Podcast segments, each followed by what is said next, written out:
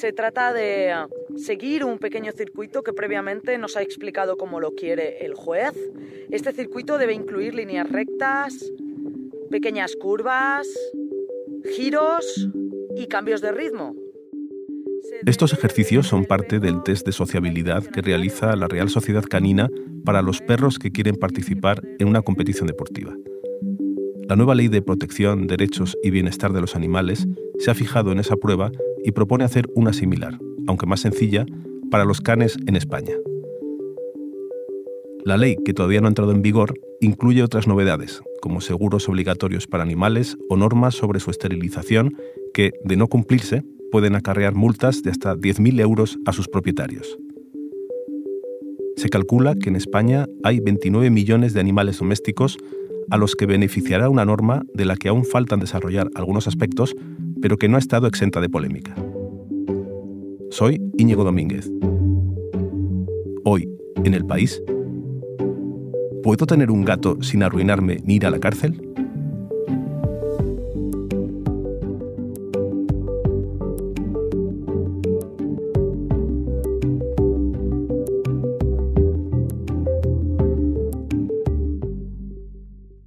Para saber más sobre todo esto, tengo aquí a mi compañero Miguel Ángel Medina, especializado en medio ambiente. Hola Miguel Ángel. Hola Íñigo, ¿qué tal?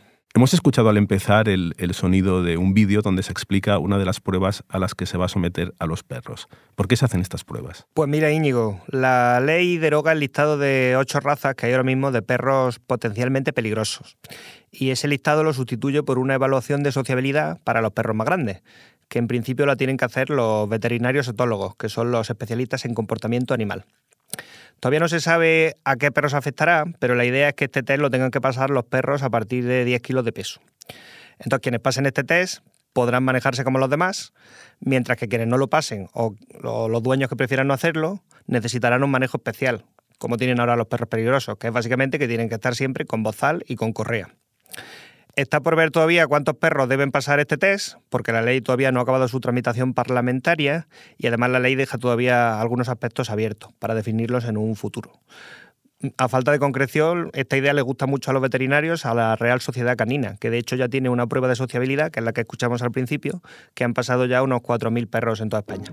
A ver, explícame esto de, la prueba de sociabilidad. Bueno, como te digo, está por definir, pero son unas pruebas muy sencillas, como llamar al perro y que acuda, o que se deje poner el bozal, o que camine atado por la calle sin hacer caso de los peatones y los coches y los ciclistas, eh, o que sea capaz de estar quieto dos minutos al lado de otros perros.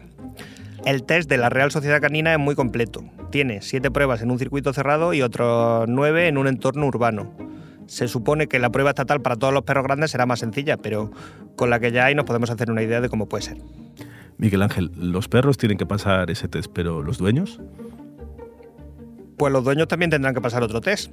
El artículo 30 de la ley recoge que las personas que quieran ser titulares de perros tendrán que acreditar la realización de un curso de formación para la tenencia de perros, con una validez indefinida, o sea que una vez que lo pasas es para siempre. Yo estuve hablando con Sergio García Torres, que es el director general de Derechos de los Animales, y me contó que será como una breve formación de adquisición de conocimientos que se hará online, aunque también se podrá hacer en el veterinario para quien quiera. Eh, esta prueba consistirá en ver una serie de diapositivas e infografías y varios textos de información y después contestar a unas sencillas preguntas tipo test, de cara a, entender que se conocen las cuestiones mínimas para tener un animal de compañía. Esta prueba además será gratuita y la pagará el Estado. ¿Me puedes decir algún ejemplo de este tipo de preguntas? Claro, son preguntas muy sencillas, tipo ¿cuál es el método de identificación válido para un perro? Que es el microchip ¿O cuál es la edad mínima que debe tener un perro para hacer la prueba de sociabilidad? Son como 10 meses. Eh, ¿Cómo deben viajar en coche los perros? Pues nunca en el asiento delantero, siempre tienen que ir detrás con un cinturón homologado que impida que lleguen a la zona del conductor. ¿Y qué pasa si el perro o el dueño suspenden, no pasan la prueba? Bueno, todas las fuentes consultadas apuntan a que la prueba general será muy sencilla y la pasarán la mayoría de los perros, pero no es descartable que si hay algún perro con un problema de comportamiento necesite pues un entrenamiento. Y claro, el entrenamiento costará dinero, imagino. Efectivamente.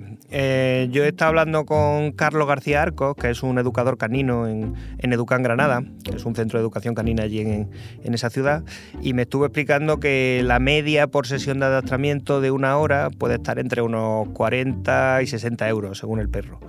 Y el número de clases para adiestrarlo, pues depende mucho del perro y de la personalidad y del problema que tenga. Lo normal es tener una clase a la semana, pues al menos durante un mes y no les va mal. Las 30 delegaciones de esta entidad, de Educan, en España adiestran unos 4.000 perros al año. Miguel Ángel, ¿y quien tenga una mascota tendrá más gastos con la nueva ley, aparte de esto, del entrenamiento que lo necesite? Pues mira, se establece un seguro obligatorio para todos los perros. Es un nuevo seguro de responsabilidad civil por daños a terceros que se parece mucho a la normativa que ya hay en comunidades como las de Madrid y País Vasco. Este seguro servirá para cubrir posibles daños que causen los perros, pues desde morder a un niño a, causar un accidente por cruzar una calle corriendo. Según la Red Española de Identificación de Animales de Compañía, en España hay ahora mismo registrados unos 8,5 millones de perros y los propietarios de todos esos perros necesitarán una de estas pólizas. Estos seguros se vienen comercializando desde hace mucho tiempo y suelen tener un precio bajo. Las pólizas para perros peligrosos, que son las más caras, ya son obligatorias en toda España y oscilan entre los 50 y 100 euros al año. Y para los perros más pequeños podrán ir, según las compañías de seguro, de entre 20 y 50 euros al año aproximadamente. Y además muchos seguros del hogar ya tienen este tipo de coberturas. ¿Y qué pasa con las esterilizaciones? Pues las esterilizaciones pasan a ser obligatorias para todos los gatos. Si tú no quieres esterilizar a tu gato, lo que tendrás que hacer es inscribirte en el futuro registro de criadores de animales de compañía, que será un registro estatal y gratuito. Y esto se hace porque hay muchísimos gatos y aunque mucha gente crea que los gatos son muy cookies, pues hay demasiados. Entonces se quiere tener un control de la población. Ya, Miguel Ángel, pero ¿cómo se controla eso? Que, un gato está esterilizado, que además es, es, un animal que uno lo tiene en su casa y tampoco se puede comprobar tan fácilmente. Esta precisamente fue una de las polémicas que tenía la ley, ¿no? Estuve hablando con Luis Alberto Calvo, que es presidente de la organización colegial veterinaria, y me contó que los profesionales veterinarios no son autoridad sanitaria. Es decir, que difícilmente van a poder denunciar al propietario de un gato que no quiera esterilizar a su gato. Porque, porque claro, no esterilizar a un animal no es maltrato. Pero de todas formas, también me contó que, mm, la mayoría de los gatos domésticos que viven en casa ya están esterilizados, ¿no? porque la, convivencia con gatos sin castrar es complicada por el comportamiento sexual de estos animales. Y es algo que además ya se hace siempre con todos los gatos que vienen de una protectora de animales. Algunas comunidades autónomas también han regulado ya esto, pero ahora con la nueva ley, cuando entre en vigor, pues eh, pasará a extenderse a todos los ejemplares. Y quien no quiera hacerlo deberá inscribirse en este registro de criadores de animales de compañía. Y si no, si tienes cría y lo descubren y no estás registrado en ese registro, pues te puede llevar una sanción leve que va de los 500 a los 10.000 euros. ¿Y los perros? ¿Qué pasa con los perros con la esterilización? Pues también hubo un lío con esto de los perros antes de que se aprobara la ley. El primer borrador de la norma sí que incluía la castración obligatoria de los perros, igual que con los gatos, salvo que su dueño se inscribiera en el registro de criadores de animales de compañía del que hablábamos antes. ¿no? Luego esa obligatoriedad se eliminó, pero la Real Federación Española de Caza lo siguió diciendo, es decir, siguió diciendo que es que había que, que castrar a todos los perros, como una manera de oponerse a la ley. Esta federación de caza es una de las más críticas con la norma y denunció que la legislación eh, impedía la cría de reposición y obligaba a la esterilización obligatoria a todos los perros, pero como te acabo de decir, no es verdad. Enseguida volvemos. Porque escuchas hoy en el país y siempre tienes ganas de más, recuerda que los sábados y los domingos tienes nuevos episodios gracias a la colaboración de Podimo y El País Audio.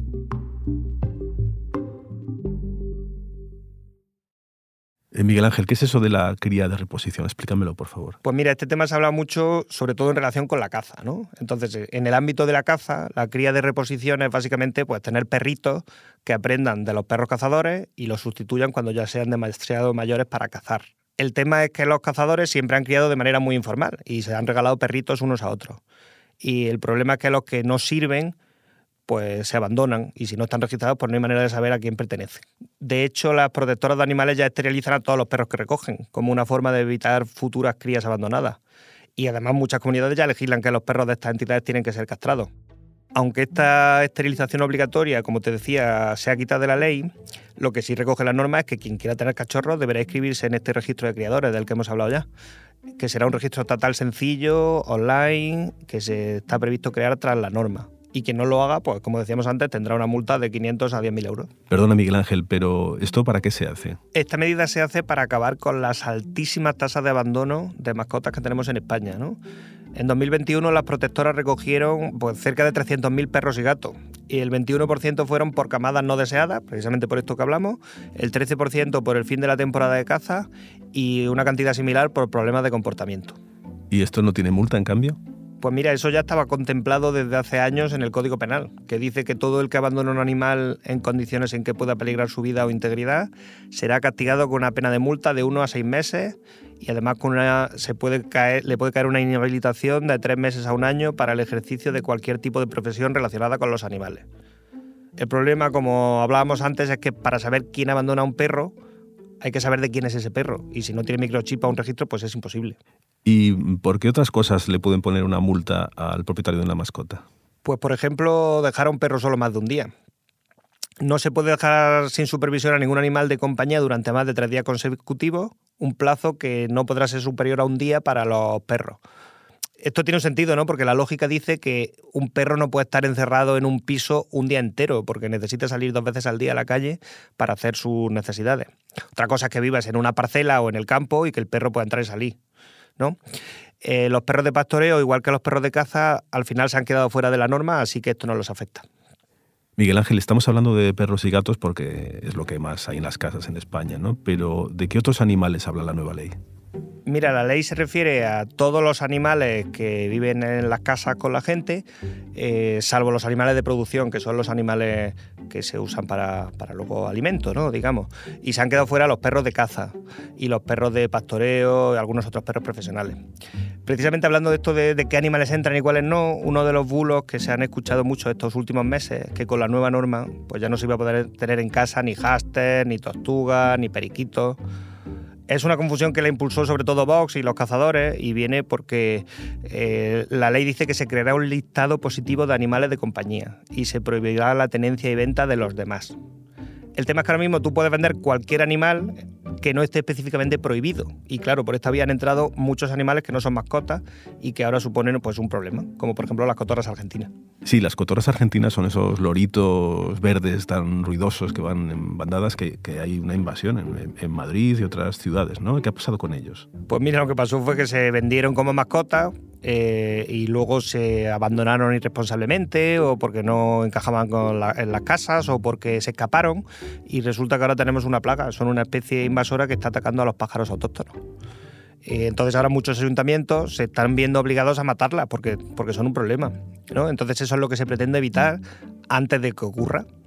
Además de las cotorras argentinas y otros pájaros que también son invasores, pues se piensa en reptiles, en tortugas, en bisones americanos, que en este caso realmente en los bisones americanos el problema eh, es que se escapan de las granjas peleteras y las granjas peleteras, como los animales de producción, se quedan fuera de la norma. Mientras se aprueba este listado positivo, que llegará unos meses después de que se apruebe definitivamente esta ley, las especies que no estén en la lista seguirán como hasta ahora es decir, que si alguna especie no entra en el listado no serán individuos ilegales, sino que se regulará y se prohibirá su cría. Y otra cosa de las que han ido diciendo, no se prohíbe cuidar canarios, como también se ha dicho en otro bulo, pero sí se prohíbe capturar jilgueros, verdecillos, verderones, aves cantoras, estos pájaros tan bonitos que cantan tan bien que viven de manera silvestre. Con eso también hubo alguna confusión en su momento. Esto se hace para cumplir una directiva de la Unión Europea y además muchas comunidades ya, prohíben precisamente cazar esos pájaros. ¿Y los hurones qué ha pasado con ellos? Porque sí que hubo un tiempo, recuerdo, que se pusieron también de moda. Pues mira, la verdad que no sé cómo de moda o de no moda están los hurones, no sé si se compran mucho o poco, pero sí te puedo decir que la norma prohíbe venderlos en las tiendas de animales, ¿no? Aunque también prohíbe vender perros y gatos. Las tiendas de animales sí que podrán, en cambio, pues mostrar mascotas en adopción mediante acuerdos con protectoras y así, pues, si, si quitan la venta de estos animales, solo se podrán vender en las tiendas de animales peces, eh, roedores y pájaros de criadores registrados.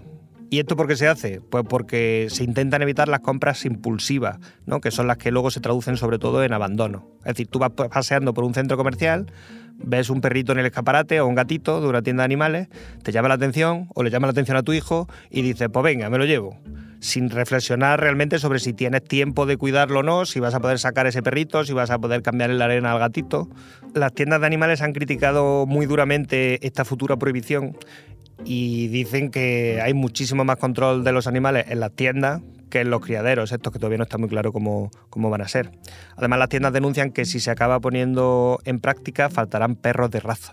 Entonces, si yo quiero un perro o un gato, eh, ¿dónde voy? ¿Dónde lo compro o dónde me lo dan? Pues mira, lo ideal es adoptar, porque hay muchos perros y gatos abandonados en protectoras y en algunas ocasiones incluso tienen que matarlos porque no pueden hacer nada con ellos. Si lo que quieres es un, perro o un gato de una raza específica, pues la idea en el futuro es que lo compres a un criador registrado a través de la web.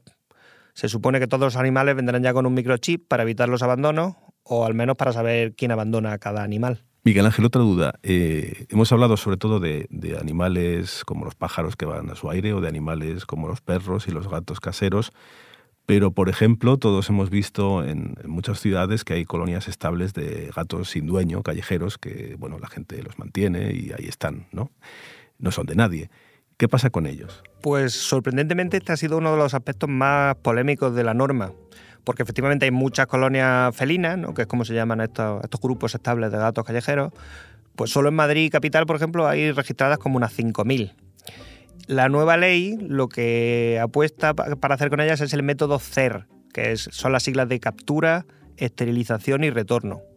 Eh, es decir, que tú gestiones estas colonias con este método, eh, captures el ejemplar, le pongas un microchip, lo esterilices y luego lo devuelvas a ese sitio donde vivía, a, ese, entorno.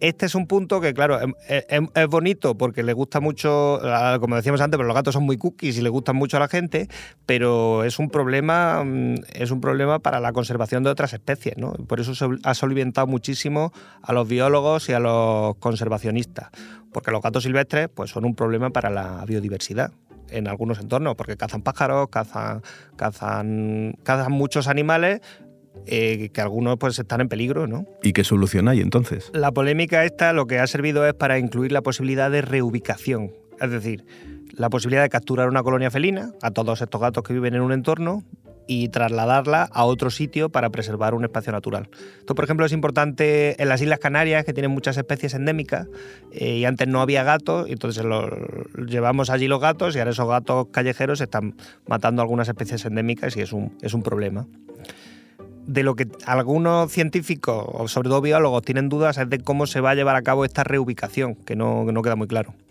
En cualquier caso, lo que no se contempla nunca es matar a los gatos. Además, se pretende instaurar la figura del, cuidador de la colonia felina, ¿no? que sería la persona que, que, atienda a los gatos comunitarios, siguiendo un método de gestión como el, como el CER este del que hablábamos. Es curioso porque esa figura del cuidador eh, ya existe en algunos ayuntamientos, por ejemplo el de Madrid, donde gobiernan PP y Ciudadanos y sin embargo al PP le parece que esta misma idea es una idea muy loca para ponerla en la ley. Bueno, Miguel Ángel, lo que está claro es que va a cambiar nuestra relación con los animales, que además, bueno, son 29 millones de seres eh, que viven entre nosotros y nos tendremos que llevar de otra manera. Muchas gracias, Miguel Ángel. Muchas gracias por todo.